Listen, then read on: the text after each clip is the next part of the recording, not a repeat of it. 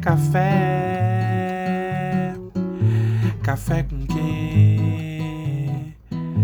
Café com dungeon.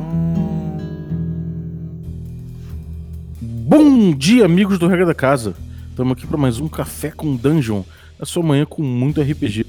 Meu nome é Rafael Balbi e hoje eu tô aqui numa sexta-feira gravando depois de experiência. É, anômalo, mas não é de manhã que, que a gente gravou. eu tô bebendo hoje uma cervejinha aqui, uma Delirium Tremens, deliciosa. E espero que eu viaje muito com isso aqui. E hoje a gente vai falar de Ligeia RPG. E para falar disso, eu tô trazendo aqui o Dinho Reis. Fala aí, cara, bem-vindo. Salve, Balbi. Pô, uma honra estar aqui. Salve, galera. Também tô aqui tomando uma cervejinha, né? Porque pra abrir aí o fim de semana com chave de ouro, né? Exatamente, cara. Sexta-feira depois do expediente é feito para isso, diz aí. Pô, tem que relaxar, né, cara? então, cara, você tem o, o Ligia RPG, já, já ouço falar dele há muito tempo. Tava falando contigo antes do episódio que eu vi alguém há muito tempo atrás, tem mais de um ano, mexendo, é, levando em evento o Ligeia.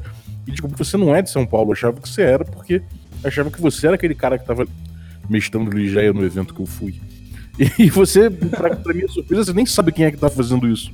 Não. Quer dizer que o sistema tá, tá na rua. Tá, cara, já não é mais. Tá na boca do não. povo. É do mundo. Qual é a sensação, cara? Cara, é gratificante, né? É, quando eu comecei, eu não tinha essa expectativa. Eu acreditava que se um grupo pequeno de pessoas que eu conhecesse na internet jogasse, já tá bacana, mas. Assim, quando a gente lançou, foi algo acolhedor. A galera foi muito acolhedora, sabe? Então foi Uhum. muito bacana. E como é que começou a história do Ligeia RPG? Cara, o Ligeia tem uma história longa, porque o sistema ele veio bem depois do cenário, né? É, Eu comecei a jogar, tinha uns 13 anos de idade, faz uns 20 anos. Só que lá para os 17, pela insegurança que eu tinha como narrador de narrar campanhas em cenários é, é, famosos como Forgotten Realms, Tormenta, por não entender tanto do cenário, eu pensei, ah, cara, eu vou criar algo porque errando ou acertando tá certo, porque é nosso, né?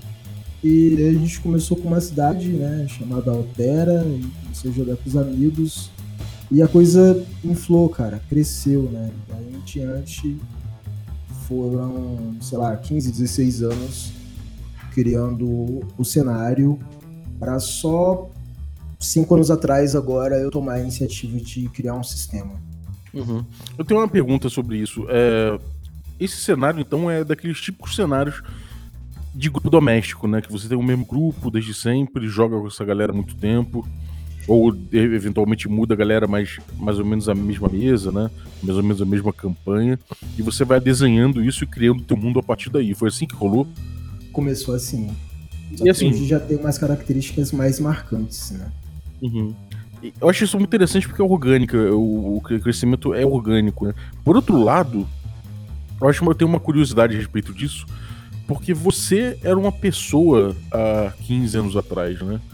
E agora você é outra completamente diferente, provavelmente. Provavelmente você evoluiu hum, pessoalmente falando, tipo, Hum, sei lá, a pessoa, os, teu- os seus gostos, o que você ouve, o que você bebe, o que você faz de noite, sei lá, as namoradas que você teve ou namorados, é, enfim, tudo isso muda a gente, né, cara? E como é que o cenário mudou com você? Ele mudou, se é que mudou? mudou, cara. É, não só comigo, né? Também com as pessoas que passaram e trouxeram valores para agregar, tanto em mesa, com Uhum. contos, né? Então, é, era, ele era um cenário de fantasia medieval bem genérico. E eu acho que é, coisas mesmo, sensações, experiências que eu tive da minha vida me fizeram ter inspirações para colocar algo ali, seja algo mais pesado, seja algo mais inspirador, né? E Uhum. isso acabou dando forma ao que ele é hoje. Uhum. E nesse processo, quais foram as principais inspirações que você pode pontuar? Tipo, no início, a principal, a principal inspiração era, sei lá, era a Ilha do Capitão Gancho, depois passou a ser Fo- Forgotten, depois passou a ser, sei lá, depois passou a ser é, sei lá, depois passou a ser Blade Runner, sei lá. Como, como é que você viu a evolução da, das tuas referências e quais foram? Bom, é, como todo, como a maioria do, dos moleques de 17 anos, né, eu tinha muita inspiração de videogame e anime, né, que era o que, que era o que a gente curtia na época, né, na roda de amigos, né, é, posso até citar alguns, né, é, que não tem nada a ver com fantasia medieval, mas me inspira, mas assim, a, a vibe me inspiraram muito, tipo Evangelion, é, Guts e outros animes, e, e só que depois eu fui me inspirando muito por, por esses filmes de fantasia épica mesmo, né, Senhor dos Anéis, passei por, por uma fase em que eu queria ter uma gênese para o cenário, e aí a gente começou a escrever toda uma. até condensar a coisa. Só que o que me inspirou, por fim mesmo, acho que eu nunca comentei isso com ninguém, e que ainda me inspira, é. Existe uma banda chamada Make Them Suffer, que ela é uma, é uma banda de death metal bem dessa mais moderna de agora, em que o, o segundo álbum deles é, são como se fossem contos de uma fantasia medieval, só que muito sombria. E eu me agarrei bastante aquilo, eu curti bastante porque é, parece que casa bastante a melodia com o que está sendo falado. Eu acabei gostando e eu acho que foi a última coisa, assim, quando eu penso em algumas coisas que eu já narrei no Ligeia, eu penso bastante nesses sons e às vezes nas capas de álbum, sabe? Porra, a música realmente é uma coisa que, querendo ou não, se você gosta de música e tem costume de ouvir música, você, consciente ou não, ela vai te influenciar, né, cara, no RPG, não tem jeito. É, eu acho que caminha um pouco, né?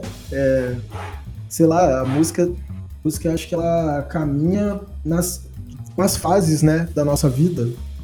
É, então, é, tem, um, tem uma fase que você está ouvindo é, um determinado tipo de som, você muda a, musa, a música que você ouve, ela muda junto contigo, né? E você carrega ela para as coisas que você está fazendo, querendo ou não. Sem e dúvida, cara. Agora, você primeiro então veio com um cenário, né? Qual é esse cenário? O, qual hoje em dia? Como é que é o, o sei lá, o coração do RPG e quais são as os conflitos principais desse cenário aí. Certo. O, o Ligeia hoje ele passa por um. Ele é um, é um mundo em chagas, assim. Ele é cheio de cicatrizes. É, a, existem os deuses e eles são. É, é impossível ser um ateu um, numa terra que está marcada por, por, pelas guerras divinas, né? E aí os personagens, eles normalmente eles têm duas opções. Ou você se curva para um lado, ou você tenta trilhar um caminho contrário a qualquer coisa. Muitos fizeram isso, escreveram a história deles e deixaram um legado. Né? É... Então hoje você, por exemplo, está jogando num cenário de Ligeia com um grupo de jogadores e se você for, por exemplo, um, um mercenário a serviço de uma igreja, você recebe uma missão de queimar um templo, por exemplo, inimigo.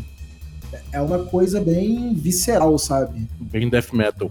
Bem, bem, bem death metal. Mas é, é um mundo cinza. É, tanto que o sistema ele foi feito para casar isso, né? Não tem como você escolher ser bom ou mal, mas tem uma balança em que você fica flutuando nela de acordo com o que pesa na, na moral e ética do cenário, né? De acordo com o que você vive, você pode ganhar pontos para te inclinar para um lado e para o outro, que é um mundo cinza, né? É um mundo para te mostrar coisas, tanto te chocar, fazer perder a fé no, no na, nas pessoas, ou tanto quanto fazer você acreditar que ainda tem uma chance, ainda que você ainda precisa continuar lutando. Uhum. E é, é, é, focado em algum público específico? Ou tem uma multiplicidade de raças possíveis de, ser, de, de, serem jogadas? Qual é a pegada dele? É, ele, ele tem muita, muita raça e isso vem. É, porque é algo que ele já é da minha infância, né? Uma coisa da minha infância era algo que eu não queria vender. É, só queria mesmo fazer para jogar com os amigos. E eu não queria tirar nada do que foi acrescido dentro do cenário. Então ele acabou que ele tem, ele tem uma diversidade de raças por conta da, gente ter jogado sem compromisso e, e acabou inventando histórias.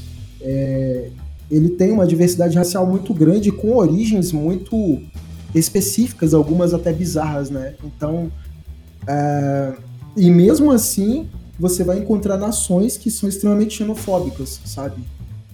É, nações que se devotam ao Deus cujos dogmas prega a pureza.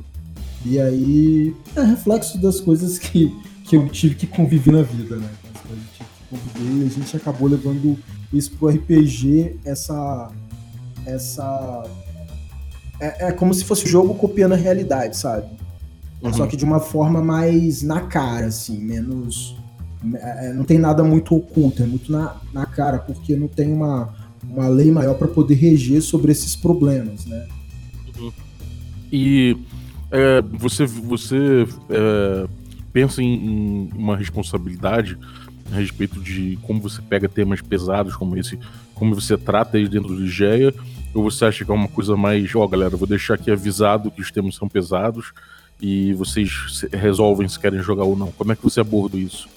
Então, é, eu decidi no livro de regras não, não abordar tão profundamente o cenário. A gente está compondo o guia de, de campanha e ele vai ter um aviso gigantesco na frente, na, na primeira página, é, sobre os temas que são abordados dentro do, do cenário, sabe? Porque por, por serem coisas bem viscerais é, e bem umas temáticas que envolve ah, essa, como eu disse, né, a xenofobia que existe, né, o preconceito racial dentro do cenário e, e- e envolve esse lance da, da, vamos dizer, ignorância religiosa que você vai encontrar muito dentro do cenário também Uhum. essa coisa do quem tem poder sobrepujando o menor, né? O, o, o, a- a- o inocente ali. Então, eu acho que é preciso a gente informar para quem tá lendo, né? Ter uma noção do teor que vai ser encontrado dentro do livro, tanto que ele vai ser um, um livro completamente mais 18. Já o livro de regras não, que eu decidi não colocar todas essas coisas é, tão pesadas no livro de regras, justamente até porque algumas pessoas só querem as regras para jogar no cenário deles, né? Então, Então o livro de regras ele, é, ele, é, ele não tem um Ele é- cenário acoplado ainda, né? é, ele traz características do cenário, explicando no começo, mas eu tomei certa cautela na hora de explicar sobre algumas coisas, né? Eu não entrei profundamente em algumas questões exatamente por isso. Porque eu Entendi. queria que o livro ele pudesse ser distribuído livremente, né? sem nenhum tipo de problema dessa forma. Uhum, entendi. E bom, é, como é que é o, o- como é que você você começou a falar do cenário e logo de cara você citou algumas regras. Uhum. E eu achei interessante isso. Então, é, de certa forma se entrelaçam bem o cenário e as regras do jogo, assim. Isso. Como é que são as regras? Co- Como é que como é que é um teste básico? É, como, é, Uhum. como é que são feitos os personagens? Qual a pegada dele? É, então, os. Acho que é melhor a gente começar pela rolagem, né? Que é normalmente o que os jogadores mais se interessam em saber. No LGR a gente só usa D6. É, no primeiro protótipo que eu fiz, eu fiz usando de- dados de 10 faces, mas eu queria que fosse acessível, né? Então você pode pegar os dados do Hora ali, de qualquer jogo de tabuleiro, banco imobiliário, e você consegue jogar o Ligeia, você consegue encontrar em papelaria um kit de 12 dados por 3 reais, né? É, então ele usa dados de seis faces, você faz uma rolagem de dois dados de seis faces e soma um atributo, um dos cinco atributos. Quando você cria um personagem, você tem 15 pontos para distribuir de 2 a 5 entre cada atributo. Cada atributo ele vai poder ter de 2 a 5 pontos. Isso dá uma média de 3 pontos por atributo. né? Então vai gerar uma rolagem aí que você pode obter um mínimo de 4 pontos e um máximo de 17 pontos. Né? se você pegar o, o, o mínimo e o máximo aí. Então você faz aquela rolagem contra um número alvo determinado pelo narrador ou determinado por uma regra. Né? É, Uhum. Por exemplo, no combate eu vou rolar. né, os atributos são força, agilidade, mente, percepção e, e vigor. E eu vou jogar. E eu vou fazer uma, uma rolagem, por exemplo, para atacar com uma espada, eu vou fazer uma rolagem de força. O meu, o meu adversário ele vai fazer uma rolagem de. Ele vai decidir se ele vai bloquear com o escudo, se ele tiver um, ou se ele vai esquivar. Se ele for Uhum. esquivar, ele tem que fazer uma rolagem de agilidade. Se eu superar, eu causo dano escrito na arma, que não é uma rolagem de dados, pois o Ligeia ele tem números muito pequenos, né? Um personagem com 12 pontos de vida, ele tem muitíssimos pontos de vida. Então. é, é mortífero. Uma... Sim, uma espada longa causa 3 pontos de dano. Só que para cada dois pontos que seu ataque supera a defesa do adversário, você causa um ponto adicional. Então, não uhum. tem como você ter uma rolagem de dano ruim tendo um uma rolagem de ataque boa, entendeu? Sim. É interessante. Então, o jogo. Como é que é a morte no jogo? Ela, ela conversa muito com, com o sistema? É, é, um, é um tema importante ao jogo? Ou. Sei lá, como é que se trata a morte? Uh, no cenário, a, a morte te leva para um plano da sua divindade. Ok, normal. É, tem umas questões rituais dentro de algumas religiões, né, dentro do Ligeia, para quando o personagem morre, mas a regra ela não interfere nisso. É, acontece, o problema mesmo pode acontecer na ressurreição, porque você, se você for ressuscitado, você pode sofrer alguma sequela, né? A gente está inserindo até um, um, um suplementozinho agora que acrescenta até mais complicações, né? Tem as pessoas que nos apoiam no Catarse Contínuo, eles recebem mensalmente esses, esses suplementos aí para testar e dar feedback pra gente.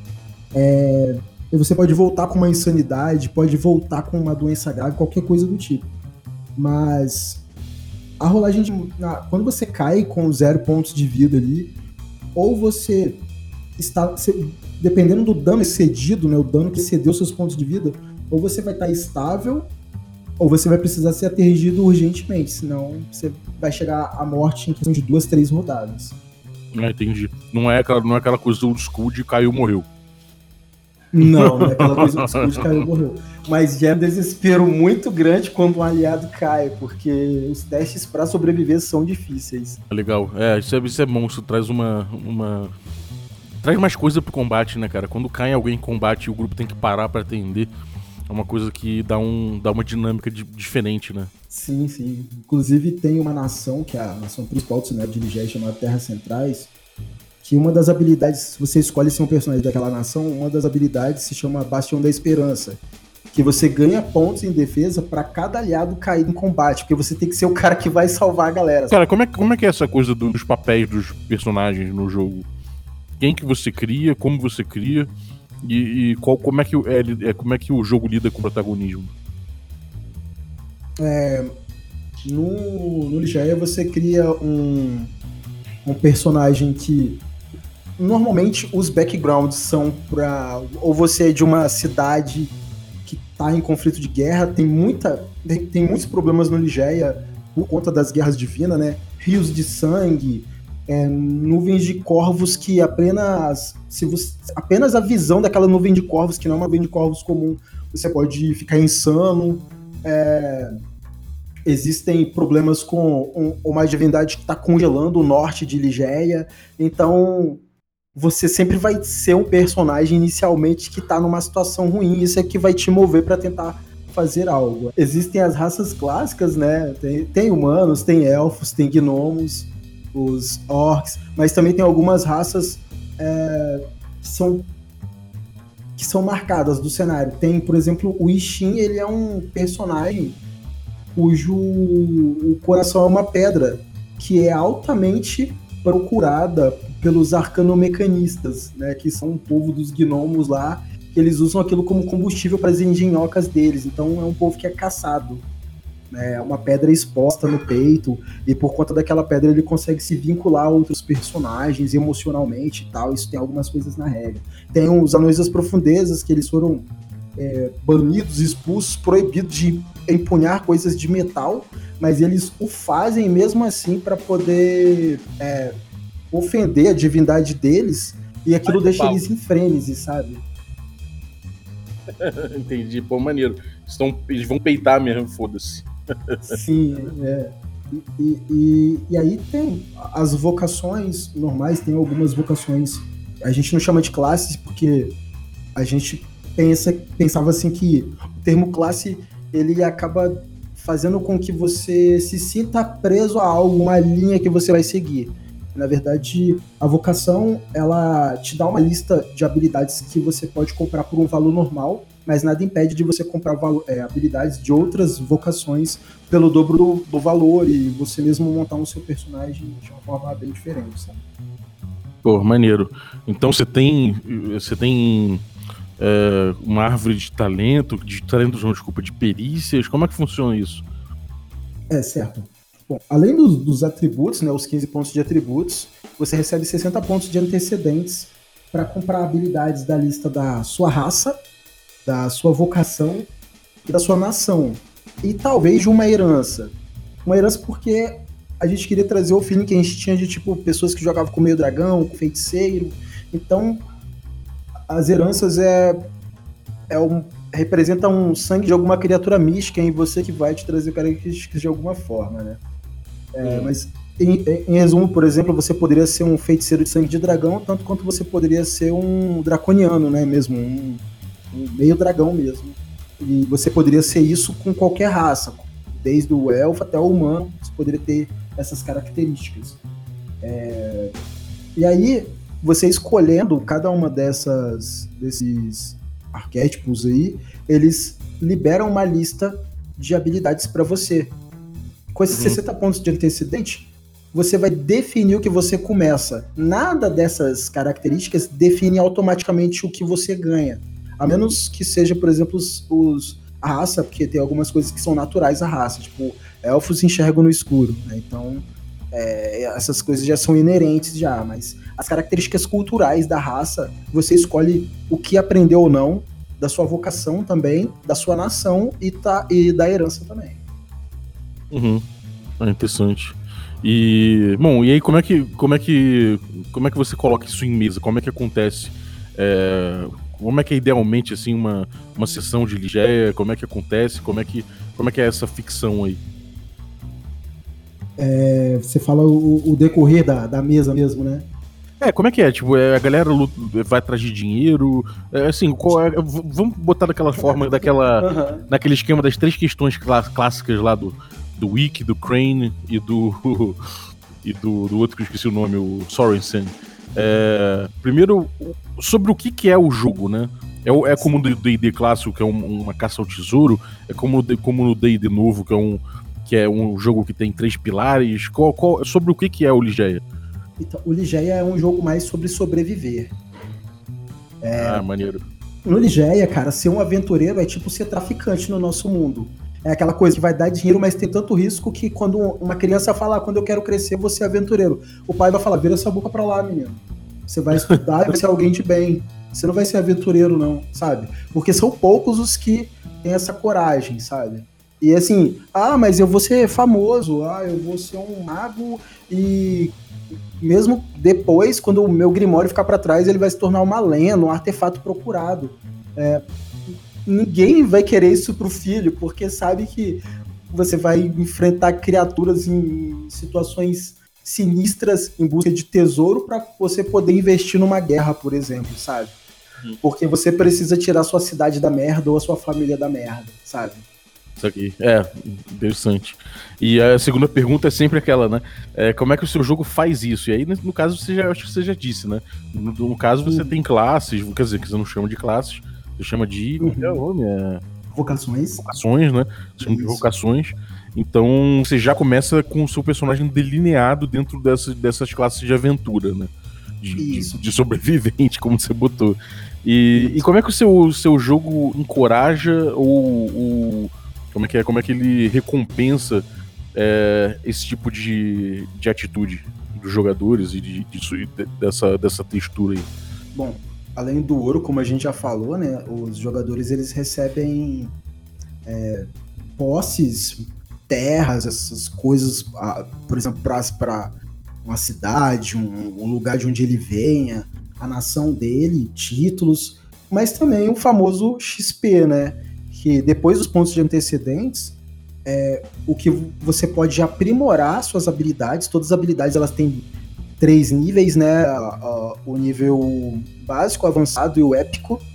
E você paga pontos para aprimorar elas, ou você pode comprar novas habilidades, né? Para uhum. se tornar é, mais forte aí durante o jogo, né? Para criar uma evolução durante o jogo. E o Mas que que também dá pode XP? adquirir complicações. O que dá XP é cumprir missões e algumas criaturas. Na verdade, as criaturas elas não dão muita experiência, né? A, a, a- experiência das criaturas não é tão relevante quanto quanto um- a experiência de uma missão. A gente tem uma tabela no livro de regras do quanto, dependendo do nível qual o jogador se encontra, é, quanto de XP é o recomendado que o mestre dê, é, distribua entre os jogadores, né?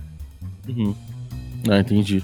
Então você, ganha XP indo atrás de criatura, matando criatura é, e, e resolvendo missões que não necessariamente tem a ver com tesouro, mas podem ter a ver com, de repente, uma necessidade de algum. de algum, algum- alguém importante do teu background, algum rei, alguma coisa assim. né? Isso. Nem sempre são criaturas. Às vezes você tá na guerra mesmo. Matou o inimigo ali e ganhou XP. Às vezes você precisa estar. Às vezes a, a sua experiência vai ser ganha por você alcançar uma torre que foi tomada, do- da- uma torre de vigia dentro do, do território da sua nação e você precisa tomar aquela torre de volta, sabe? Isso vai te Uhum. compensar com experiência. Maneiro. E, cara, é, como é que é? tem magia no mundo? Como é que funciona?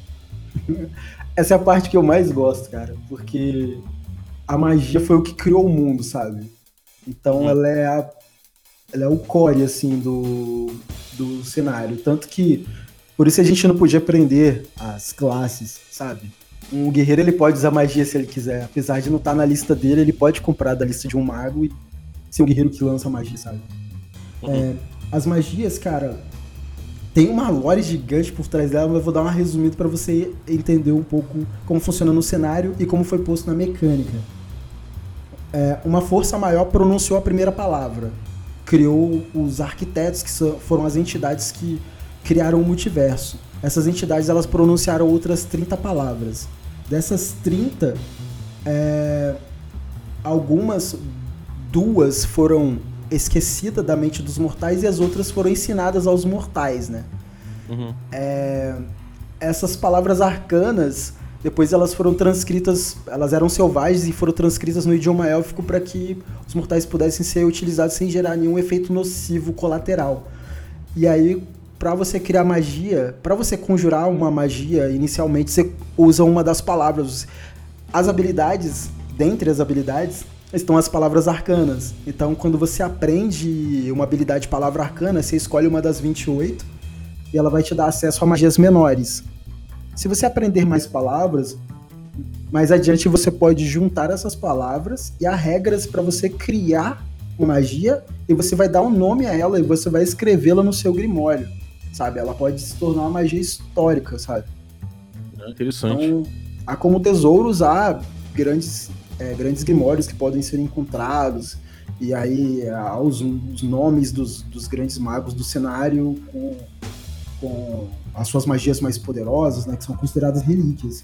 E aí traz essa sensação para o próprio jogador de ele mesmo um dia poder ser alguém que criou uma magia desse nível, sabe? Uhum. É interessante. E como é que é esse sistema? Tem alguma coisa a ver com, com arte mágica? Você bebeu dessa fonte? É, como, é que, como é que funciona essa coisa de você criar uma magia, ter parâmetros pra isso? Ele é, ou é uma coisa mais soltona, mas que bebe mais numa, numa fonte mais, sei lá, mais maze rats, assim, que você não, sei lá, você tem só uma, um nome e em cima desse nome você viaja um pouco em cima e o mestre dá uma, dá uma, uma autorizada ou não. Como é que funciona? o, o flavor da magia, ele. Quando você cria uma magia, o flavor dela é muito livre.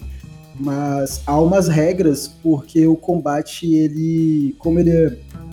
Como ele é um RPG pelo menos uns 60% focado em combate, as magias elas não podiam ser tão soltas, porque a gente já sabe como é que é o coração do combeiro, né? E aí elas, elas têm as regras para criação, né? Você aprende a palavra, a palavra vai te dar magias menores e metamagias, né? É, por exemplo, Ignis, eu vou ter ali as magias menores esfera ígnea e combustão, e eu vou ter também a magia ardente e a magia flamejante, que são metamagias. Se eu aprender, por exemplo, a, a palavra arcana Glacius e eu quiser fazer fogo e gelo ao mesmo tempo, eu posso pegar o raio de gelo e colocar metamagia, magia flamejante nele. Né? E tem já descrito o efeito para essa metamagia. Só que eu posso adicionar à minha magia peculiaridades para mudar ela. Posso adicionar que tipo de componente material eu vou usar e se eu utilizo, se ela só afeta um tipo de criatura, se ela só funciona de noite, de dia. E, e dar um nome a ela e o efeito visual que, que o jogador quiser, sabe? Não é pré-determinado. Ah, interessante. Então você tem uns parâmetros de certa forma simples, mas que impactam bastante num, num sentimento de que você tá criando mesmo a tua magia, né? Uhum. Vou te dar um exemplo. Teve um jogador, ele pegou a palavra arcana carmo, que é controle da mente, augurado, que era de adivinhação, e sancta, que é tipo uma, uma palavra arcana de purificação da alma. E o cara criou uma magia que ele tocava o alvo, o alvo atordoava. Ele atordoava junto com o alvo, e o, e o alvo ficava preso ali. É, depois eu acho que ele até tirou esse dele atordoar junto com o alvo, porque tinha ficava meio sem noção. Mas o alvo ficava preso nas memórias dele e ele revivia a vida dele infinitas vezes representando um teste, né, que ele falhava ou não. Quando ele era bem sucedido, significava que ele conseguiu corrigir todos os erros da vida dele e aí ele perdia um ponto de corrupção por causa do Sancta. E aí ele deu o nome de Sansara pra magia. Caralho, então quer dizer que a magia ela, ela é potencialmente muito poderosa, né? Sim, mas isso era uma magia tipo pros níveis mais altos e tal. Você não inicialmente queria magias, mas aí a partir do, do final do nível 2 pro 3, você já começa a criar magia com duas palavras, depois vem a terceira e assim por diante. Mas essa era uma magia realmente muito poderosa e, bem bacana. E aí entrou pro lore. Uhum. Entra, cara, porque não dá, né, pra deixar passar umas criatividades dessas. é, eu, eu, acho que o melhor, o melhor jeito de você fazer um sistema de magia é, é certamente qualquer um que estimule esse tipo de coisa, né, cara?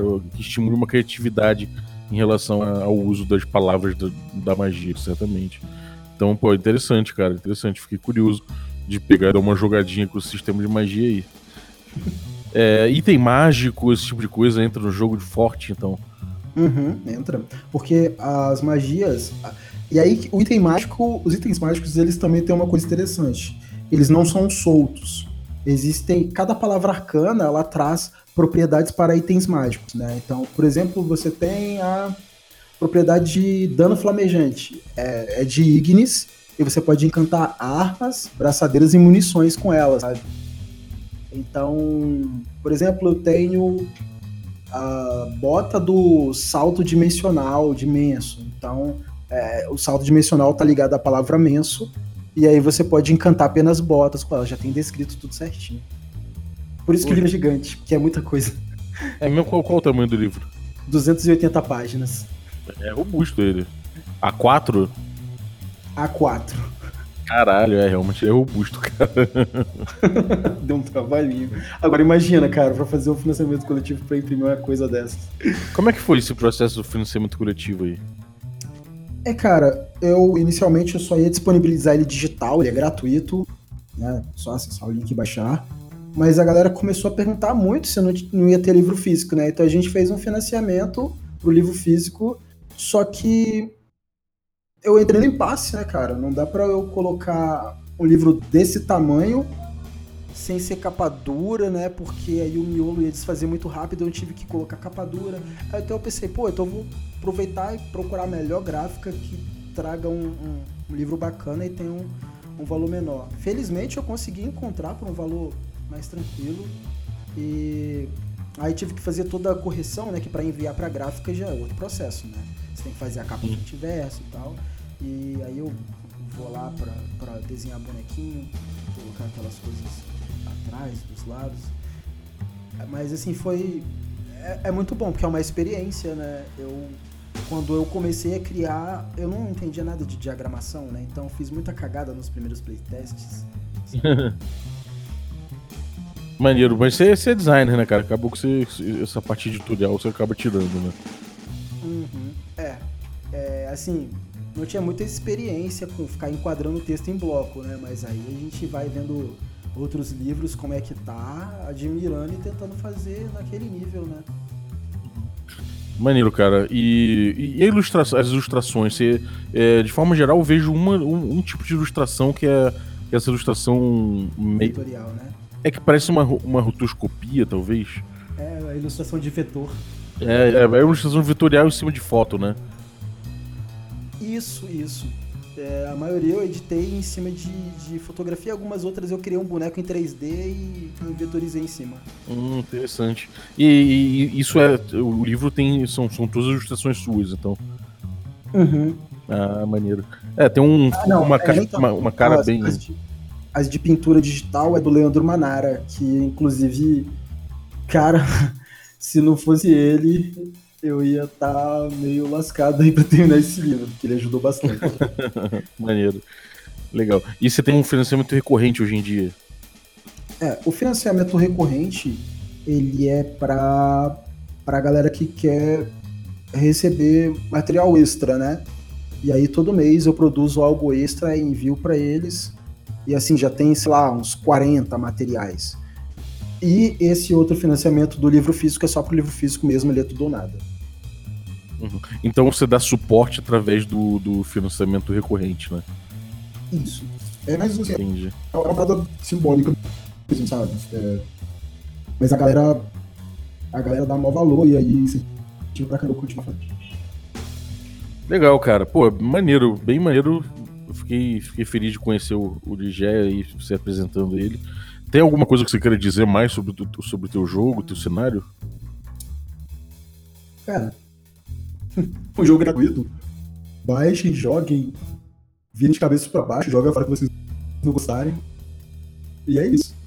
Pega só o que precisar, use outro sistema, mistura, faça uma bagunça, mas divirta-se. Uhum, maneiro. E tem grupo no Facebook, tem uma coisa onde a, comunidade tá reunindo? É, ela se junta mais aqui no Discord. É, a gente tem um servidor. A gente tem um canal no YouTube, tem uma página no Facebook, tem uma página no Instagram. E é tudo barra Ligeia RPG. Então em qualquer um desses três você vai encontrar o link pro Discord. E é fácil até encontrar grupo. É, agora tá ficando fácil. Impressionante isso, bicho. Pô, isso é muito legal, cara. Uma das principais dificuldades que a galera tem às vezes é de começar um sistema porque não acha grupo. E se você tem já um canal de Discord, já tem uma comunidade já é, florescendo assim, é muito importante pra ajudar a galera a começar, né? Maneiro. E a gente canoniza boa parte do que tá no servidor, porque tem muita coisa maneira que rola lá. Pô, muito legal, cara. Então me passa os links que eu vou botar tudo na descrição do episódio pra que a galera siga aí e faça parte da comunidade e curta o Ligia RPG. Maravilha. E Maravilha. fora isso, alguma coisa que você queira, queira, queira anunciar pra galera? Alguma coisa que você esteja aprontando na internet? Tá vendendo um Fiat Uno aí, usado? O que tá rolando? Tem uma, tem uma bicicleta elétrica aqui que minha esposa comprou, cara. E agora pra vender essa coisa, deu 5 conto, agora pra vender isso tá difícil. então, tá aí, galera. Mas é. A gente tá com financiamento coletivo do livro físico. Ele vai até o fim do ano. É, é, tá no Catarse. Por enquanto, tá fluindo devagar, mas a gente tem fé, porque isso acaba quando termina. Então, vai lá dar uma olhada. Eu coloquei tudo o que eu tenho para liberar do Ligé, eu coloquei como meta extra. Vai ter umas físicas também. É, e é muito, assim, é mais de 30 metas. É difícil a gente talvez chegar na meta principal, mas se chegar, eu acho que as outras descarrilha de vez. Então, Uhum. dá uma conferida, se curtir, apoia. Tamo junto. Só agradecer. É Catarse mesmo. Catarse, é catarse. Catarse.me barra barra RPG underline livro de regras. underline livro de regras. Então, é porque o catarse. ponto- O, barra Ligé é, o- Ligé é o recorrente, né? é o recorrente, isso aí. Então não se enganem, galera. Se você quiser apoiar o livro físico do Ligeia, vai no Ligeia é, RPG underline, underline livro de regras. livro de regras. Então, pô, maravilha, cara. Então, boa sorte aí no financiamento, que dê tudo certinho. Quero Valeu, ver o irmão. Ligeia aí em formato físico o, o quanto antes. Obrigado. Brigadaço. E, bom, você que tá ouvindo aí esse, esse, esse programa, saiba que também tem um outro financiamento eh, coletivo rolando agora, nesse momento, que não é da mesma, da, do, do mesmo, mesmo tipo aí do Ligeia, não é para um livro, mas é para a segunda temporada do D&D Moleque. Se você já conhece o D&D Moleque, você sabe que é o RPGzinho de várzea mais querido aí do, do, do YouTube. Então é um D&Dzinho caixa preta da Grow que a gente jogou ali invadindo é, os módulos clássicos de D&D. E, cara, a segunda temporada já é garantida, só que a gente quer fazer ela melhor. Então a gente consegue, de repente, ali com financiamento, arrumar umas câmeras melhores, fazer um making-off maneiro. Enfim, tem muita coisa que você pode apoiar e ganhar de brinde, como pôster do projeto. Enfim, muita coisa legal para você apoiar lá. Então, é, chega lá que é catarse.me barra DND Moleque. E a vinhetinha de hoje foi por conta do Samuel, do Brainstorms and Dragons que é um canal aí que tem Facebook, tem Twitter. É, cola lá que daqui a pouco os caras estão lançando um podcast. Então, se liga aí. E é isso. Valeu, até a próxima.